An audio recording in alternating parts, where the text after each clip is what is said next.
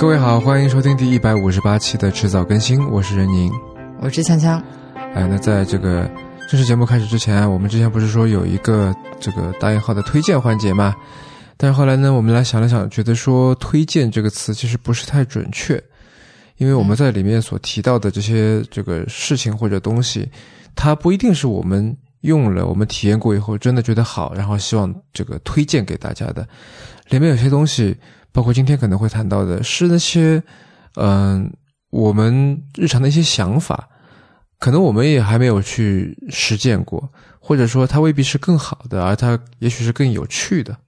啊，所以我觉得它不构成一个这个传统意义上面的推荐。嗯，所以为了做区别呢，我们就另外给这个环节算是正式定了一个名字吧，叫做“两样”。嗯嗯，一方面从这个字面意义上面来理解啊，就是每期的开头你说一样事情，我说一样事情，那就是两样事情，对吧？嗯然后从另外一个方面来讲呢，就像你刚才说的，它肯定是有些不一样的，或者说是有些两样的嗯事情。对，所以我们就打算，嗯、从今天开始把这个环节叫做“两样嗯嗯，今天的这个两样呢，我想说的是最近的我的一个心态。”。嗯呃，年底了，各个厂家也开始发新品啊，或者说，呃，开始做一些促销的动作。嗯，我最近呢倒是在享受一种想买不买的这么一种状态。嗯嗯，呃，我的这个想买不买的对象，比方说像 PS 五，比方说像 iPhone 十二，比方说像最近刚出的那个 AirPods Max，啊、这些我觉得都很不错。然后我也收集了一些信息，但是呢，嗯、我觉得就我就刻意去没有买它，让它处于一个嗯、对我而言是个想要的东西，然后唾手可得，只要花钱就行。这个钱呢，也不是说一笔非常重大的一个消费，嗯、但是呢，我就这个还是享受着这么一种生活当中有一有一块美好的空白，可以等着随时被填补的这么一种状态，嗯，听上去有一点点自虐的感觉，故意吊着自己的胃口。有一点点，嗯 嗯嗯嗯，我今天想要就是分享的这个想法，其实跟你有一点点像，嗯，就是从结果上来说，都是减少了消费。嗯，今年因为疫情的关系，不是露营还蛮火的嘛，然后我就发现说，哎，很多的户外家具啊，尤其是所谓的这个 glamping 风格里面用到的呃器具也好，家具也好，其实我觉得是放在室内，就是放在日常生活当中也完全可以用的。那你可能要解释一下什么叫 glamping。简单来说就是奢华的露营，或者说是比较精致，基本上就是把家整个儿的搬到了户外，这样。那这样子，我在日常生活当中，我就直接可以当日常的家具来使用。那如果我需要到外面去露营，那我直接把家里的茶几或者是躺椅一收纳一折叠，拿到户外去用就可以了。所以它相当于说是两种场景，我都只使用了一套家具。我还挺喜欢物尽其用的这个概念的，我觉得把他们的功能、把他们的潜能发挥到了最大限度。嗯好，那今天的分享就差不多到这里。呃，我先提个醒，就今天这期节目的结尾呢，有一个小彩蛋啊、大家不要错过，是这期的嘉宾呃傅艺庆他自己创作、自弹自唱的一首歌，叫做《博尔赫斯与我》，我觉得非常好听。嗯，嗯，如果大家喜欢那首歌的话，可以去他的微博上面看。嗯，他还录了更多的歌在那里。嗯，好，那接下来就是今天节目的正式内容。嗯。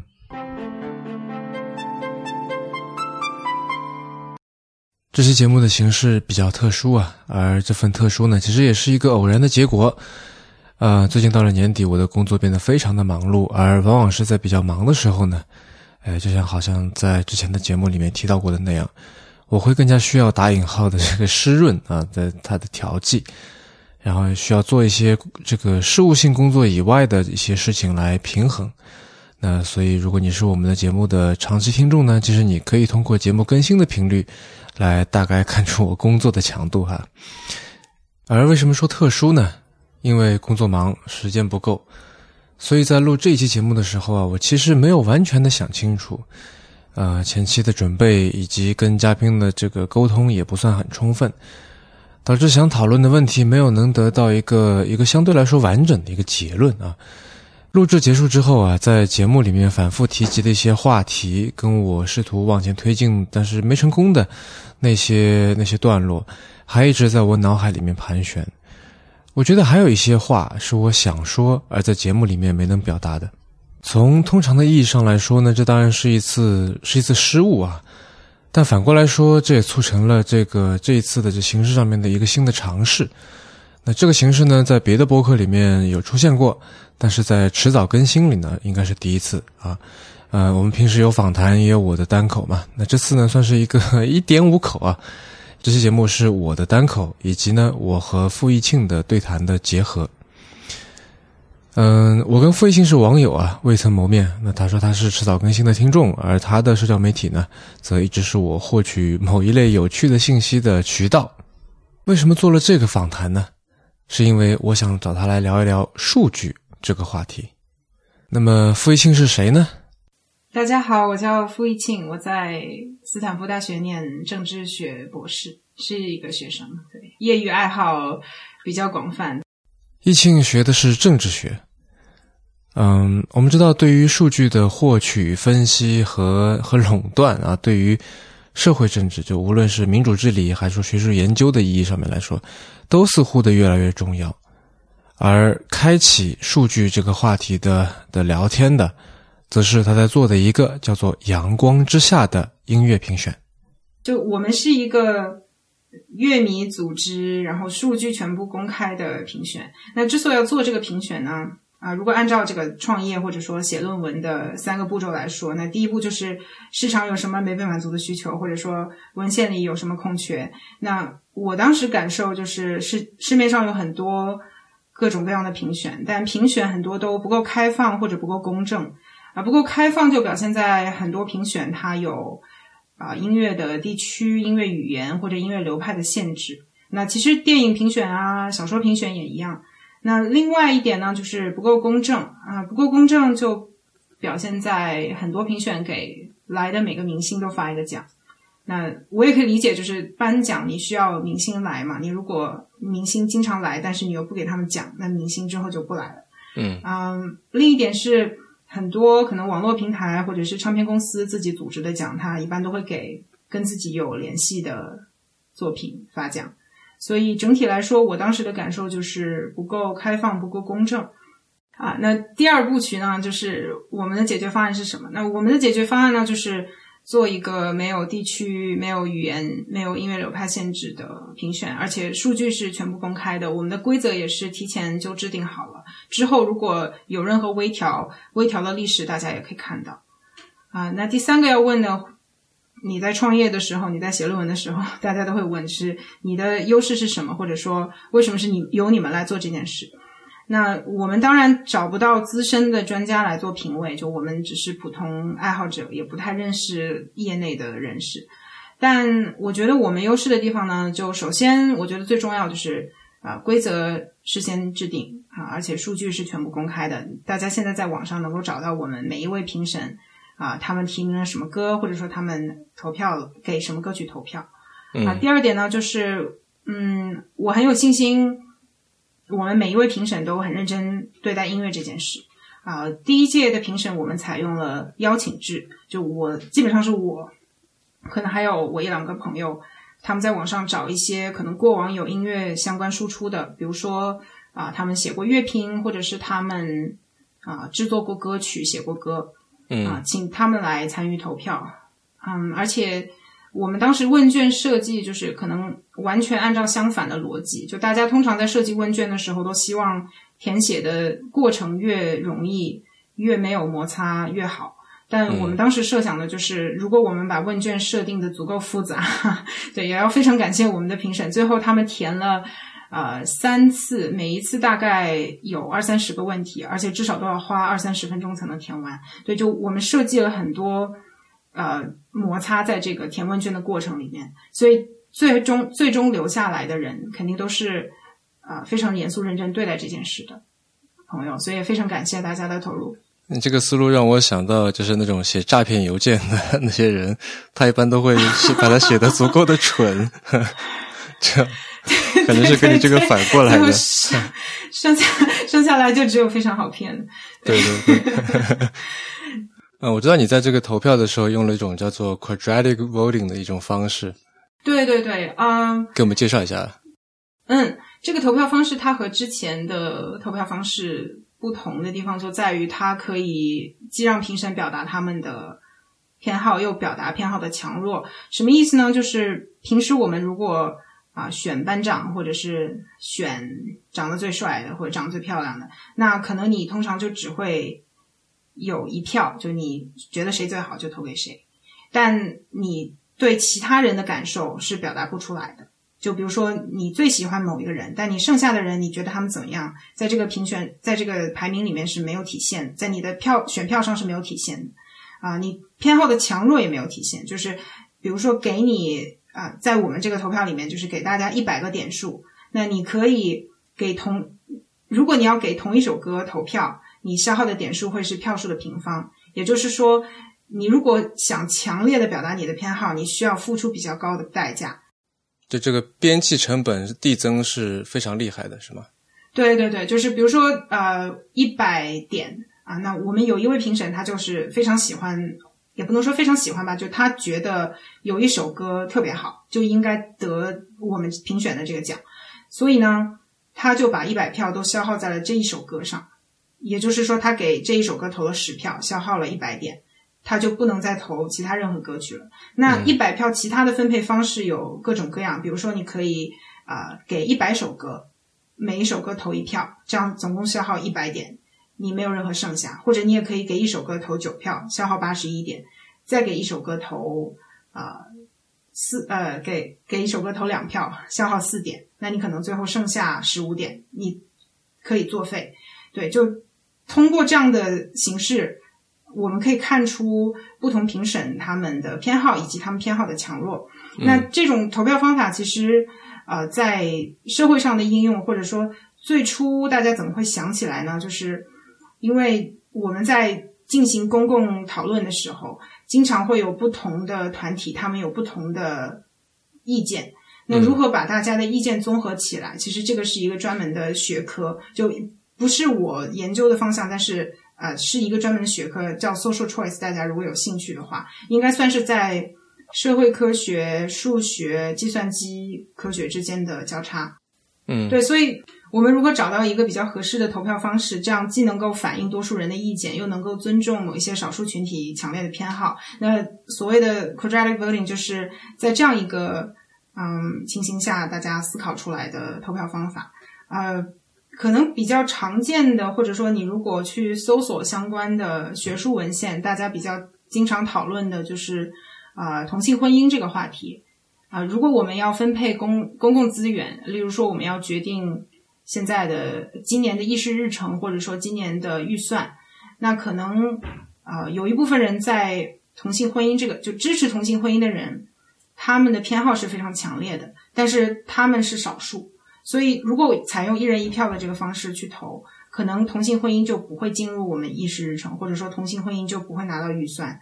但采用 quadratic voting 的方法呢，可能有一些多数人都支持的议题，比如说环境保护，它就会出现在议事日程的最前面，因为它的支持是非常就既有广度又有深度，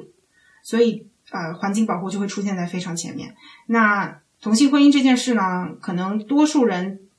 并不支持，但是他们反对的这个程度并不是特别强，而支持同性婚姻的人，他们的偏好特别强烈。所以，当我们把这些所有人的偏好综合起来的时候，我们就会得到说，哎，同性婚姻也出现在我们议议事日程的比较前面。啊，在音乐这个领域，我们采用这个方法之后，也发现说，哎，其实我们排名在我们比较前面的歌曲有。啊，最多人不反对的那些歌曲，也有可能棱角更分明的歌曲。这样的这样两种歌曲都会出现在最终我们推荐的这个歌单上面，所以也是我们最开始计划做这个评选的想法吧。啊，那一庆说到 quadratic voting，这让我想起了约翰罗尔斯在《正义论》里面提出的非常著名的“无知之幕”的概念。那回头来看呢，我这次插嘴是这次谈话发生偏差的一个起点。那什么是无知之幕呢？这其实是一个政治学上的基础概念啊。我非常简化的来解释一下，就是说，我们的身份立场，很大程度决定了我们的政治立场，也就是俗话说的“屁股决定脑袋”。呃，那如果我们要对某件事情有一个公平的认知啊，理想情况下，我们应该在无立场的前提下进行讨论，这样才公平，对吧？那么罗尔斯呢，就设计了这么一个思维实验，就是你想象有一块巨大的幕布遮挡下来，把一切东西都挡住了，让你对自己的社会地位一无所知啊，相当于说你还没投胎，你可能是这个在任何一个家庭里面出生的。你可能会这个以任何一种状态进入到这个人类社会当中，那么在这个状态下面，我们来讨论要如何设定议程，如何分配社会资源，啊，如何这个去设置设立一些机制来确保公平公正啊，那这样呢就可以避免因为自我阶级的这个一己之私而造成对其他阶级的不公正，对吧？因为你不知道自己是一个什么阶级。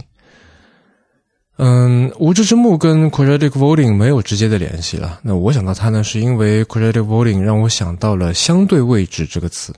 那刚才说了嘛，这个无知之幕里面的无知指的是不知道自己的立场，而 quadratic voting 的特点之一啊，我的理解就是在开票前呢，投票者不知道自己的投票对象，他最终会落到什么相对位置上面去，所以呢。呃，一个投票者，一个理性的投票者，为了确保他的投票对象尽可能的要落到自己希望的相对位置上面，尽可能出现自己想要的这个结果，那他会在不知道自己偏好的选项会从其他的投票者那里得到多少资源的情况下面，会尽量的采取倾斜资源的一种博弈策略，对吧？那他跟一人一票的这种投票机制相比呢，会让在立场不确定的情况下面去根据偏好。调整你的这个资源倾斜策略的程度，这件事情成为可能。在这个投票的文献里面，有一个是有一个说法是策略性投票，就是你投出去的票其实不是你真心的偏好，嗯，你是为了达到你的最终的目的，或者说达到一个你能接受的目的，去啊改变自己的意思投了票。对啊，对啊，就比方说那个投了一百票，所有所有票都投给一首歌的那个评委，他是不是就觉得说这首歌它非常完美，其他歌都是垃圾？肯定也不是，对吧？说其他歌都是零分，就他是一百分。对。但是他为了说，呃，我就希望这首歌能够得奖，希望他能够获得获得更多的这个资源，所以我就做了这么一个策略。嗯，可能跟你这个有点相关。我。我当时在反馈的，就是我们评审那一年的反馈问卷里面，我问了大家，就是你在投票的时候，你是只考虑了歌曲的质量，还是既考虑了歌曲的质量，又考虑了歌曲获胜的概率？嗯，那大概是有五分之一的人选了第二种，就是有五五分有五分之四的人。说他们只考虑了歌曲的质量，有五分之一的人说他们既考虑了歌曲质量，又考虑了歌曲获胜概率。包括你刚才提到的那一位，就是把一百票都呃一一百个点数都花在一首歌上的那位评审。嗯嗯嗯。之所以聊《阳光之下》，是因为我觉得这个评选最有趣的部分其实是跟数据相关的机制，是他如何引导评审去这个生产数据，以及呢后续得到数据以后对数据的这个分析和解读。今天毫无疑问是一个数据的时代，或者说是一个大数据的时代。那就像我跟 Real 在提前怀旧的某一期里面讨论过的那样，哈，数据被很多人认为是新的石油。但是其实我们回过去想想啊，我们靠 data driven 这种思维方式来做决策，其实由来已久了。为什么最近几年大数据这个概念特别受关注呢？而且你你看，在不同的语境下面，大数据它。时而是一门技术类别，时而是一个工作环境，时而是一种叙述语言，时而则是一种思维方式。它的价值定位的模糊，让我觉得可以这样说：大数据已经成为我们构建集体身份的某种普世基础。大数据已经成了像科学一样的，我们认识世界，并且与他人交流我们对世界的认识的某一种标准模板。而如果翻翻历史书呢，哪怕你就是看看这个呃牛津通识读本吧，你就会发现，今天人们对大数据的兴奋，跟十七、十八世纪的时候人们对于统计学的狂热有点类似。呃，那个时候统计方法跟对应的思维的这个问世啊，让很多人啊，科学家呀、商人啊、艺术家、哲学家都很兴奋啊。这种跟概率、跟规律有关的现象，让他们都很着迷。而且令人玩味的是啊，就是因为偶然性的不可控，所以呢，统计学啊反而成了许多人相信天意的存在的一种佐证。啊，比如说当时有一篇论文是关于这个英国新生儿人口的性别比例的规律的。那么一些哲学家甚至认为，在统计得出的一个结论啊，就是男性新生儿数量明显多于女性新生儿啊，这可能跟现在中国有点像了。从这个结论，从这个现象当中，哎，他可以认清神的旨意。什么旨意呢？就是哎，这场战争，他们当时当时在打仗嘛，这场战争是正当的啊。神也觉得说，你应该有更多的男人去上战场。但是呢，与此同时啊。对统计学知识的信仰也带动了启蒙运动，甚至连我们知道的卢梭的公共意志啊很有名，它也是靠统计数学运算的一个结果。卢梭的民主是没有讨论和交流的民主，它的真相是靠统计学方法去合成的数字来来体现的。呃，比如说怎么样判断一个优秀的政府呢？怎么样去识别一个优秀的政府啊？卢梭觉得说，政治联合它的目的，那无非就是说我要维护和保障社会成员的福利，那么。这在这个基础上面，最可靠的衡量标准就是人口是不是增加，对吧？人是不是变多了？那么在公民数量节节攀升的地方，越来越多的地方，那么那里的这个政府无疑就是好的。啊，卢梭还说，这统计学家们现在是你们的时代了啊，计算吧，测量吧，比较吧。但是呢，很快反对的观点就出来了啊，主要是以浪漫派为代表了，比方说尼采。啊，这也很可以理解，对吧？因为我们知道尼采觉得是英雄推动了历史嘛。那么统计学显然是关于大众的，啊，简而言之就是说，他觉得你拿到了大众的一些平均的常规的数据，那又怎么样呢？又如何呢？反正历史是由伟大人物推动的嘛。而这些数量很少的这些个人，他的这些数据往往就是奇特的、异常的、极端的，你又拿不到，你又没没法去看这些规律，所以统计学的意义何在呢？啊，那不管怎么说啊，当时时代对于统计学的狂热很快就褪去了，但是统计学却成了一种思维方式，直到现在还嵌在我们现代人的脑子里面。那在现在这个时间点的十年前左右，大数据来了，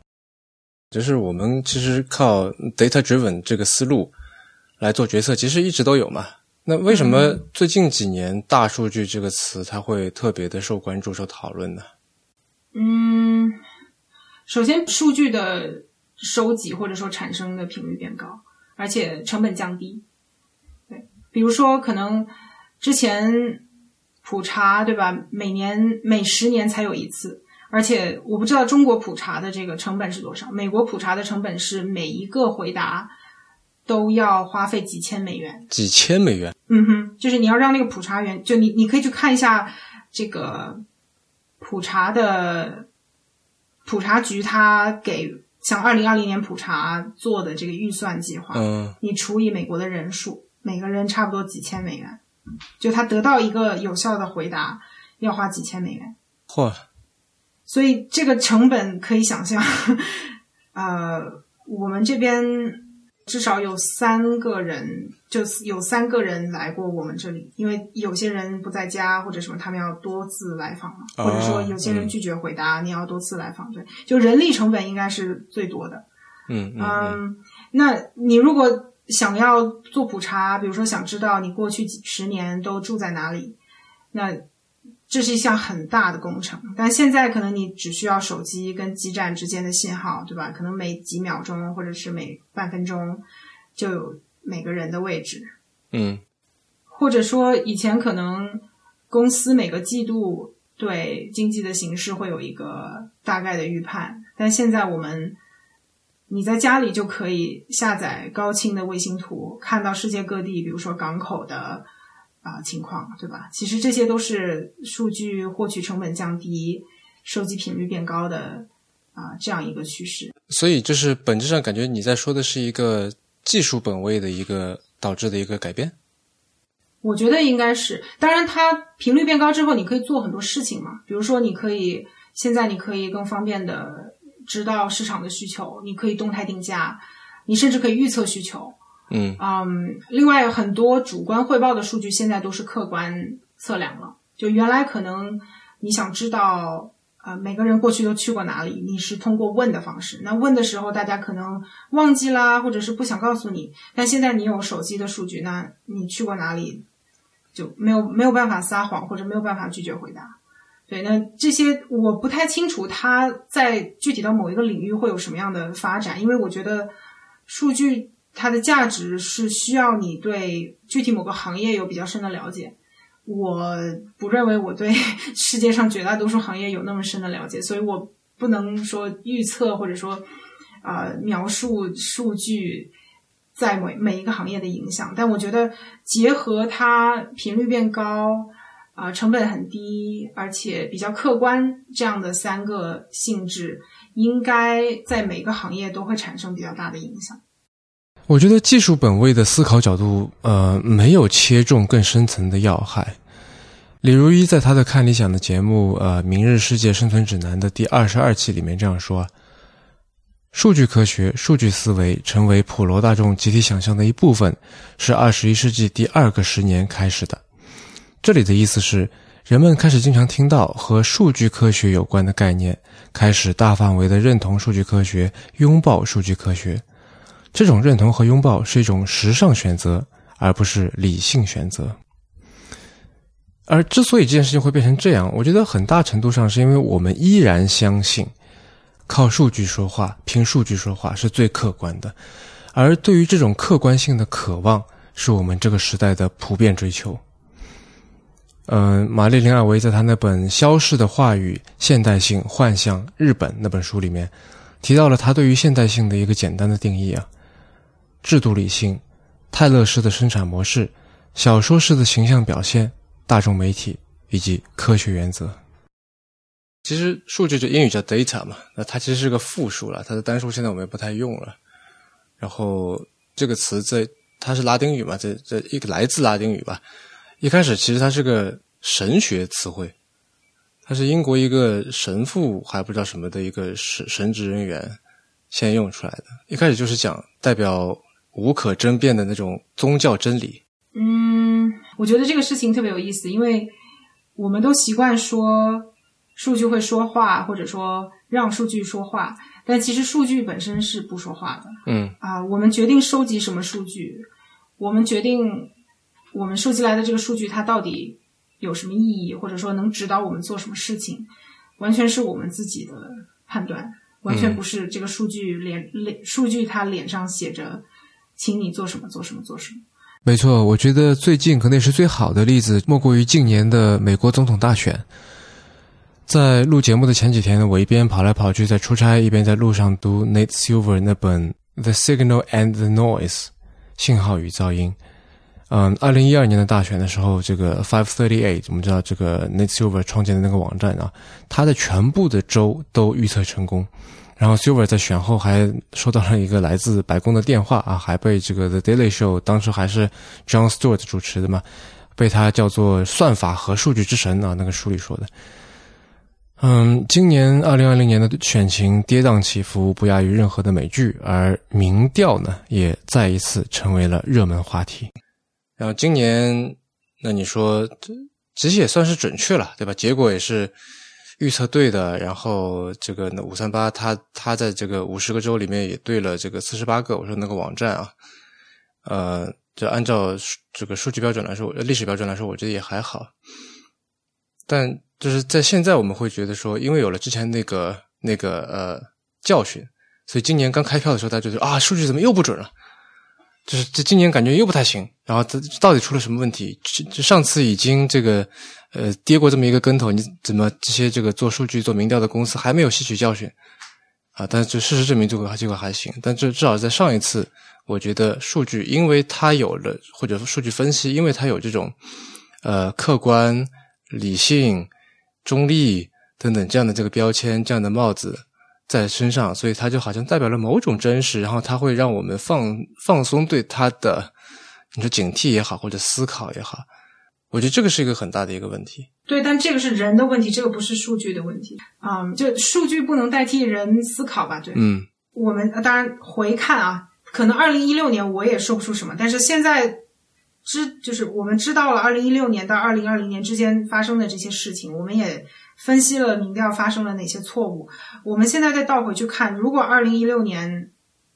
十一月的那一天你问我，我就会很明显的指出你这个数据是有问题的，因为确实，啊、他在这个民调在中西部很多州确实就是错了非常非常多。嗯比如说威斯康星、密西根，还有明尼苏达，还有俄亥俄、艾奥瓦这些州，而且是全部都是往一个方向，就是高估了民主党人的得票率，低估了共和党人的得票率，而且连续三一连续三届都出现这样的情况。嗯那二零一六年的时候，可能做民调的人或者说做预测的人，他的解释是，哎，最后那几天发生了这个希拉里这个邮件门的这个最后一刻发生的呃新重大新闻事件，嗯那可能有人改主意了。或者说，当时这个第三党派非常流行，因为希拉里很不受欢迎嘛，第三党派非常流行，所以可能做预测就比较困难，或者说做民调就比较困难。嗯当时你还可以说，哎，民调当时没有考虑受教育程度，所以我们最后得到的那个结果，可能因为受这个受过越高教育的人越有可能啊、接电话来填民调，嗯所以你可能会觉得，哎，好像当时的这个模型它高估了，对不起，它低估了啊、受教育程度比较低的人他们投票的是。比例，或者说低估了他们支持共和党人的程度。嗯，而且我补我补充一个一个一个小信息，就是我那天看《华盛顿邮报》上有篇文章，对他是那个做民调的人出来说的，就是他说以前就五个人里面就有一个愿意接受民调，然后现在差不多是一百个人里面有一个愿意接受民调，就这个比例其实对，现在低百分之二。三左右。对，跟啊、呃手机的普及也有关系。对，大家不用固定电话了，原来固定电话抽样比较容易，现在手机号码就你很难固定，很难去抽样。嗯所以就比较困难。嗯，呃，但二零一六年我们还可以有这样的解释。呃，二零二零年又再一次出现了这样的问题，而且二零一八年也是，就二零一八年的中期选举也是同样的州出现了同样的问题，嗯而且是在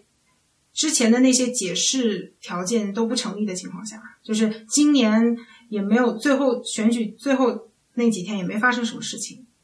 而且呃，民调机构也根据受教育程度加权了，也考虑到了高教育程度的人更有可能接电话这件事情。嗯嗯嗯，而且第也没有什么第三党派，基本上就是两个党在竞争。嗯嗯嗯那为什么还会出现这样的情况？所以我觉得数据整体来说是帮助我们不断改进的，就也是因为有了数据，我们才知道，OK，我们好像原来啊、调查方式有问题，或者说我们现在要从根本上重新思考我们做调查的方式。嗯你预测希拉里或者说预测拜登在某一个州拿到多少比例的选票，那最后他并没有拿到，那肯定就是你这个数据的收集过程或者说最后的这个加权过程有问题。嗯我们是可以根据这样的过程去去倒推我们在哪一个环节出了错。我们寄希望于数据对实体世界的一种精准的再现和高效的提纯，那当然也会失望于数据并没能达成这样的效果、这样的期望。嗯，于是我就想到了金融学上面的三种市场有效性假设啊，efficient market hypothesis。啊，它是一个非常著名的经济学家叫 Eugene Fama 提出来的啊。呃，简而言之呢，就是说一共有三种市场有效性假设。那么，相信不同假设的人呢，对于一家公司的股价所体现、所反映的信息层级有不同的理解。呃，第一种叫做弱有效性啊，就是说股价呢仅仅反映了技术层面。呃，这里面的这个技术其实是个专有术语啊，指的是这只股票过去的价格啊、成交量啊这些呃情况，就是在交易上交易层面来说的。那么第二种呢，叫做半强有效性啊，semi strong。那么相信这种有效性的人会觉得，股价不仅反映了技术层面，还反映了这个这家公司的基本面。那什么叫基本面呢？就是这家公司它的规模啊、产品啊、业务啊、技术啊、专利啊、人事变动啊等等等等这些跟这家公司本身有关的因素啊。那么相信这个 semi strong 这种半强有效性的人呢，他觉得说股价呃基本上包含了所有的公开信息。然后第三种叫做强有效性，那么相信这种有效性的人觉得呢，股价不仅反映了刚才说的那两种这个所有的公开信息，还已经反映了所有的非公开的内部的那些信息。所以我就在想，如果人类是一家公司，那么我们目前拥有的数据对于人类的价值的体现，又属于上面说的哪一种有效性呢？嗯，关于这个问题啊，我跟易庆并没有能够开展很有效的讨论呢，感觉这个绕来绕去都没有切中我想要去呈现的那个点。嗯，不过就像相信不同假设的人会在证券交易的时候采取不同的策略，啊，对于数据的不同的认知，甚至不同程度的信仰，会让我们对如何看待和使用数据有不同的看法。怎么说呢？就是 其实人是非常可以预测的动物。就我如果有对，如果有一件事是我学习里面学到的，就是人非常可以预测。嗯，知道你的很基本的一些信息，就有很高的概率可以知道你很多其他。就比如说，知道你的性别、年龄，知道你的受教育程度，知道你父母的受教育程度什么的，就父母的职业就。基本上可以知道，比如说你的你你未来的收入啊，就从另一个方面来说，这个是我们社会比如说阶级固化的体现，对吧？因为知道你父母的收入，就基本上知道你的收入。嗯，那其他还有一些，就可能没没那么让人难过的，就比如说你的知道你十三岁喜欢听的音乐，很有可能就基本上就可以知道你接下来这辈子听的音乐，对吧？或者说知道你十三岁的价值观，基本上就知道你对吧？五十三岁、八十三岁的价值观，或者说知道你父母的价值观，基本上就知道你的价值观。对，所以，嗯啊，是很好预测的。就是我们都觉得我们个体很特别，但其实并不是。或者说，当然这个逻辑也有点循环啦，就是说，呃。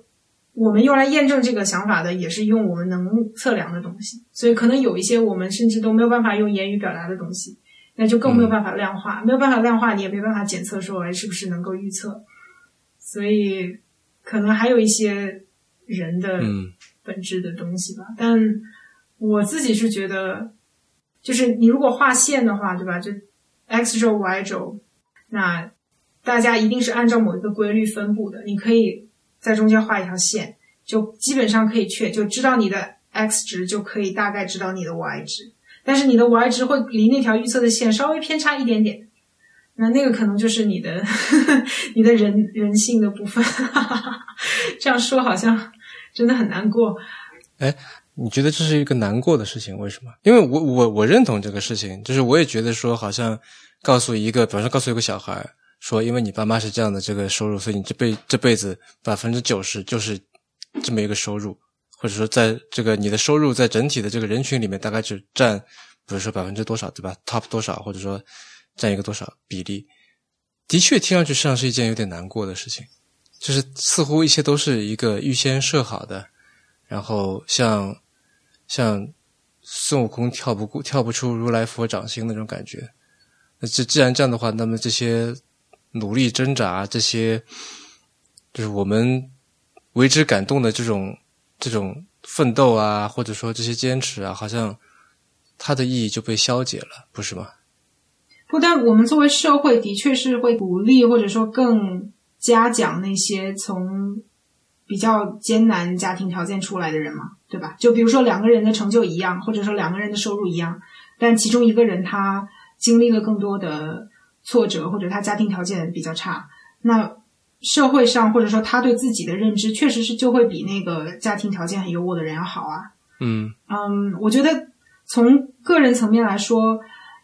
就像刚才那个画的那个 x 轴 y 轴的图，就 x 轴是是你的一些这个个人信息，对吧？或者父母的情况，那 y 轴是你自己的情况。那你如果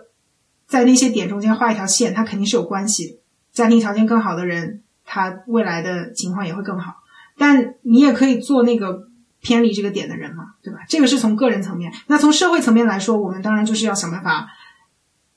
让这个关系越平越好，就是让父母之间的，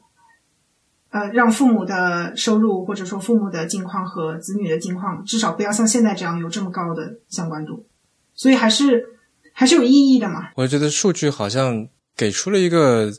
就我我不知道是是不是属于真实的一个打引号的真实，或者说，也许从很大的一个范围之内，它是成立的这个判断，但是落到一个个人身上，它又能意味着什么呢？我我不知道怎么给一个宏观的，或者说大家都会同意的答案，但以我个人的经历啊，就是讲一些个人故事。嗯，我自己在评价我自己的时候，或者说我自己在思考我自己走过的这条路，我就会想说，哎，里面有多少是我的家庭、我的成长环境、我的我我出生的国家，甚至我出生的年代，对吧？就其实数据会给我对我自己有一个更清楚的认识，或者说更更复杂的认识。嗯就如果我不了解这些数据上的事情，如果我不了解一些宏观的趋势，或者说啊、现在代际之间的这种贫富的所谓固化吧，如果我不了解这些信息，我可能会觉得，哎，我现在对吧，在美国啊读书或者怎么怎么样，我又是拿了什么什么奖，我又怎么怎么样，将来可能会做什么什么工作，赚什么什么钱，我可能会觉得，哎，这些东西都是我应得的。但是我知道，我做过研究，我知道现在的社会是这个样子，或者说过去四十年中国的发展是这个样子，或者说过去这个世界上甚至世界历史的发展是这个样子。可能我这个性别的人，或者说我这个国籍的人，或者我这个家庭背景的人，他们的这个普遍的或者说平均的发展规律是这样，那我就会对我自己的发展规律有一个比较清楚的认识，就是我自己的那个点到底偏离了我那条线多少，就是知道我自己的家庭背景、我的性别、我的出生年代，知道我的国籍，知道我父母的受教育程度，能够多大程度上预测我现在的发展呢？那我自己现在的发展离那个预测的点又差了多少？是比那个预测点要好吗？我自己没有这个信心，我觉得好像也并没有，就可能还是在那个预测的线上。对，那我可能对我自己的判断，以及我对我周围人的认识，就会有一个有一个完全不同的角度。就当我看到，比如说有些人他可能念的学校没有我好，或者是有些人他啊、了解的什么什么东西没有我多，或者是有一些人他念的学校比我好，或者是他了解的东西比我多，那我就会想，哎，这个人他的成长环境是什么样？他的他成长的年代是什么样？他在哪个国家、哪个地区成长？他父母的受教育程度是怎么样？他父母的收入是怎么样？那我对他也会有新的判断，或者说我对我们之间的差距也会有新的判断。嗯，可能对我个人来说，就是知道这些数据啊、不会让我灰心是，是这个原因。你你会觉得就是呃，比方说你现在做的比当初的预测要好或者差，那会让你觉得说啊，我现在已经做得很好了，我就可以不必继续努力，或者说啊，我我做的比预测要差，所以我肯定是哪里做错了，我需要去反省一下自己。你会这样子吗？嗯，所以如果如果你你不知道你会怎么做的话，没有一个很明确的一个 strategy 的话，那么一开始的这个预测它的意义又在哪里呢？怎么说？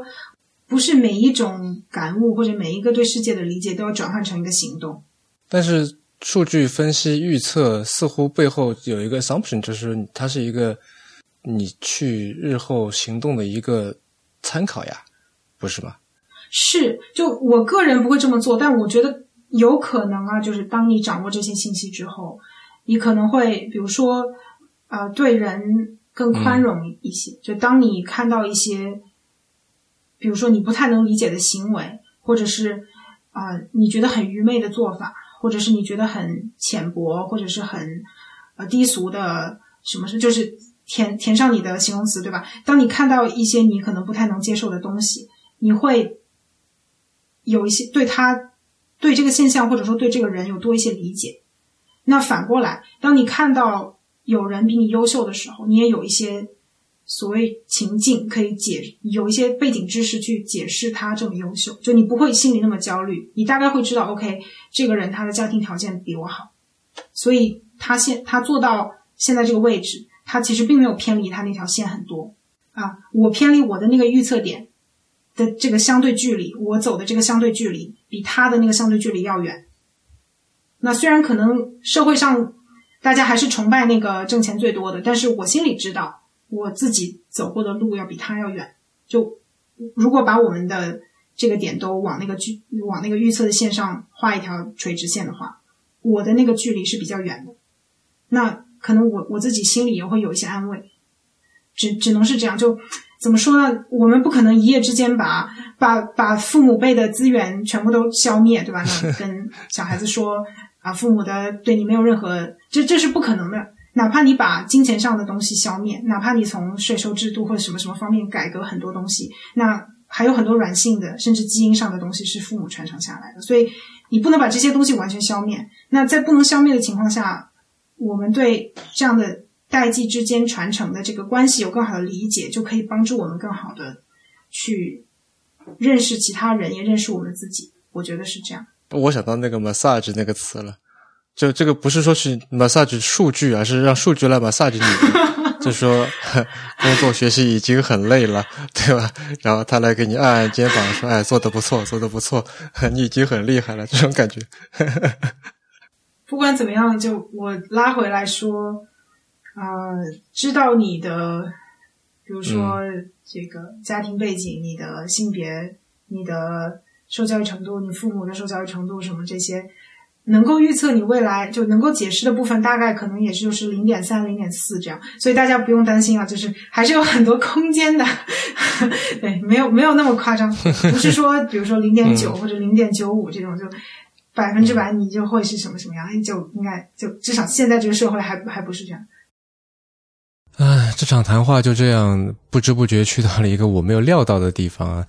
嗯，在录制结束之后，我有一种感觉。似乎数据跟开头说到的这个无知之幕那个思维实验，还有一些另外的相似之处。在无知之幕里面，为了确保公平，我们需要想象自己毫无立场，对吧？但是我想，实际没有人能真正做到这一点。而为了确保客观呢，现代社会的我们，把没有主观意识、不会说谎的数据作为观察世界的一个代理，一个 proxy。而且我们理所当然的认为，使用不会说谎的数据去推导出来的结论，哪怕是由会说谎的人去推导出来的，那它也可以代表真实。我们相信数据就像包青天，但我看到的是，数据在很多时候扮演了展昭的角色。而在个人层面，我们该如何与数据相处，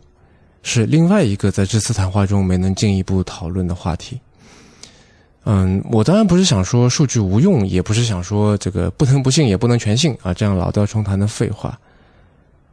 但是我究竟想说什么呢？我在这个录音当时，其实我也没有太想好。然后录完以后，我就在想啊，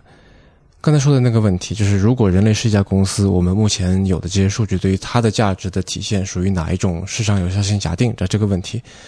之所以讨论不出结果，会不会是因为？人类这个概念在规模尺度上面太大了。那如果人类太大啊，我们把它缩小，缩到最小，一个个体的人呢？如果一个人是一家公司，那么我们目前所拥有的这个个人层面上的数据，对于这个人他的这个价值的体现，又属于哪一种呢？在现在这个数据时代，我们相信生命是可以被测量、被数字化的，对吧？这最典型的代表形式就是量化自我。我们给自己的身体装上例如 Apple Watch 那样的这个配备传感器的微型的电脑，让它可以在我们知道的时候和我们不知道的时候去接收数据啊，或者是我们会主动把数据给录入进去啊，心跳啊、血氧饱和度啊、卡路里的摄入啊、消耗啊、运动情况啊、体重、体脂率各种各样的这些参数。都可以被随时测、随时的测量，啊，就连睡觉的时候，呃，我们的身体的情况也可以在监控之下。这种自我测量和自我监控，它当然需要付出一定的经济和时间上的代价，但是我们期待这么做可以有回报，可以有助于提升我们的精神和肉体的机能，对吧？而另一种意义上的生命被测量、被数字化呢，就是类似好像今年已经看了多少本书啊，啊，看了多少部电影啊，去了多少个地方，坐了多少趟飞机，超过了百分之多少的人等等啊。现在到了年底了，我估计会你会在社交媒体上面看到很多类似的内容。那有的人也管这种做法叫做自我归档。无论哪种意义上的测量和数字化。在过程当中，显然都会产生和积累大量的数据，这是它，这也是它的目的，对吧？啊，比如说，我会知道我最近一个月的平均睡眠时间是六点二小时，每天平均走八点一公里啊，我会知道我今年看了多少部电影，其中有百分之多少是美国片，又有百分之多少是乌迪·艾伦导演的啊，超过了百分之多少的网友等等。但是我去知道这些数据的意义是什么呢？除去医疗因素以外，对于一个健康的普通人，知道和不知道那些身体数据差别又在哪里呢？我觉得追求这些数据的主要动机之一是想回答，或者说想更好的回答“我是谁”这个问题，而“我是谁”这个问题的答案，它又是为我希望成为什么样的人这个问题去服务的。但在方向迷茫的今天，又有多少人对于我希望成为什么样的人这个问题能有一个笃定的答案呢？那如果目的地是模糊的，得知当下的精准坐标，哪怕再精准。也就变得没有意义，甚至越精准越没有意义，对吧？所以，无论这些数据的量有多么庞大，无论他们有多么精准，他们都很难给我是谁这个问题一个答案，因为数据有边界，而那个问题却几乎没有。而且，我感觉量化自我的背后似乎有种有种达达主义式的无意义和解构啊！不但是说数据本身几乎没有意义，几乎失去意义，连我们的自我。都因为被分析这个分解成为逐条逐项的这些数据而失去意义。此时此刻的我正在大连出差啊，嗯，外面下起了今年的第一场雪，我听到街上有人在欢呼。酒店的桌上不知道为什么有一张卡片，呃，正面是墨宝的一幅画，标题叫“是不是赞美冬天就能唤醒春天”。我觉得这是一个很有趣的巧合，赞美也好，唤醒也好。都跟数据没有关系，或者说都在数据所能表达、所能展示的范围之外。不管数据有多全面和精准，我们都无法仅仅通过它们完成自我认知。数字不能叙事。我在之前的节目里面也谈过，恰恰是叙事而不是技术引发了我们的自我找寻，建立了我们的自我认知。而我们从现在的技术里面产生的数据，那些数据能给我们的，仅仅是这路上的一颗颗粒度很粗的。当前位置的定位点。好了，最后一个环节，One more thing，来听听易庆推荐了什么吧。呃，我要推荐的是，算是一个做法吧，或者说一个习惯吧。我从小听过很多次，但从来没有实践过。啊，叫做写下来，暂时先不要管工具是什么。首先，先讲这个写下来的部分。我不知道是随着人的年纪变大还是什么，就是。我现在意识到，我很多时候在当下觉得我这一辈子都不会忘记的想法，不管是研究想法，还是写歌的旋律，还是什么其他的东西，我可能当下觉得我这一辈子都不会忘记，或者是啊，这是我这辈子想到过最有趣的东西，很可能第二天我就忘记了。所以写下来是很有必要的。嗯，那第二点呢，就是很多时候点子和点子之间是会产生作用的，就你只有把它写下来，它们才会产生作用，在你脑子里面。可能很难产生作用。比如说啊，有一个哈佛大学经济学家 Melissa Dell，他的啊，他接受了一个播客采访，他就说，他写论文时候的方式就是他积累了很多研究方法，他也积累了很多研究主题。那不是每一个主题都能恰好找到，在当时就找到非常合适的方法。可能通常，比如说呃，数据。突然会出现，或者说你会突然拿到一笔钱，能够去什么地方？那这个时候你就可以回顾你之前写下的方法和主题，那就在他们中间连一条线。哎，就这个主题恰好我也懂这个方法，那我就把它们合起来做一件做一件事情或者做一个研究。啊，我自己写歌的时候也有很明显的这种感觉，就是嗯，我可能有很多主题的想法，或者说歌词的想法，我也有很多旋律或者是节奏的想法。那我如果不记下来，他们都是混乱的在我脑子里面。但是当我把他们都记下来之后，我甚至可以很清楚的看出，就是哎，这首这样的主题、这样主题的歌，或者说这样的歌词，好像跟那样的旋律是有一点点关系的，或者是跟那样的节奏有一点点关系的。那把它们就可以搭配起来。你在没有写的时候，在至少对我来说，在脑子里面完全混乱的情况下是没有办法做出这样联系的。啊，那第三点就是，我觉得写的次数多了以后，我观察我对事物的感知也更敏感了。就是你在写的过程，就是你相当于削铅笔的过程嘛，就是你你不断的去让自己通过这个视角去看世界，或者说按照这个方法去想问题。那你想着想着，你就越来越敏锐了啊！所以这个方式对我这个写下来这件事情对我来说，过去这一年或者过去这一两年吧，特别有用啊。第二部分，不要管工具是什么，嗯呃，可能是我自己的一个问题吧，但我觉得大家应该都有这个问题，因为很多人经常问我说，啊，这个学学编程应该先学 Python 还是应该学 R 还是应该什么什么什么，或者说啊，这个编程的编辑器应该用 Atom 还是应该用 Sublime Text 还是应该用什么别的，或者说啊，我买我我写歌，我买麦克风是要买这个六十块钱的，还是要买这个八十块钱的？我觉得工具在你达到一定程度之后，肯定是会对你产生影响的。它甚至会反过来影响你创作，或者是学习，或者是啊、做研究的。对，但是在你没有开始之前，它对你是没有任何影响的。而你花了大量时间去研究你用哪一种工具好，其实是拖延了你真正开始这件事情的进度。我自己就经常会犯这样的错误，比如说学吉他这件事情，我吉他水平很差，我一直很想，因为吉他我啊、韵律感比较强，比钢琴要强，所以我一直想说，哎，我应该学吉他去好好练一下，那应应该会写出不一样的歌。但我可能看了网上，对吧？至少 两三百个吉他评测视频，我已经对每一种品牌的吉他的每一个参数都了解的非常清楚了。比如说，它这个木头是什么什么材料的，然后它的这个弦是什么什么材料的，它这个发声的这个方式是什么什么，包括这家公司它这个历史是什么什么啊，都知道的一清二楚了。但 我好不容易买了一个吉他之后呢，因为也是因为我水平太烂，我并没有怎么练，所以这个大量的时间花在选工具上，啊、就挺挺是一个很糟糕的习惯。对我自己在做很多其他事情的时候，都发现我自己有这样一个习惯。所以在比如说大家要写东西，那随便什么都可以啊、你如果一开始可能随便选，确实比较盲目，但是你真正实际开始做之后，你就会对你的需求有比较明确的认识。到那个时候，你可以再比如说研究一下其他还有什么选项，然后你再去换到另一个工具去。所以我不太喜欢推荐，比如说啊，大家使用这个软件或者大家买这个东西。我觉得没有没有什么工具是完全不可以替代的，至少在很初学者的水平里面，大家都就是用最简单的剪辑软件，或者是你能够这个价格能够承受范围内，对吧？这个评价比较高的话筒或怎么样就可以了，就是不用纠结特别复杂的工具。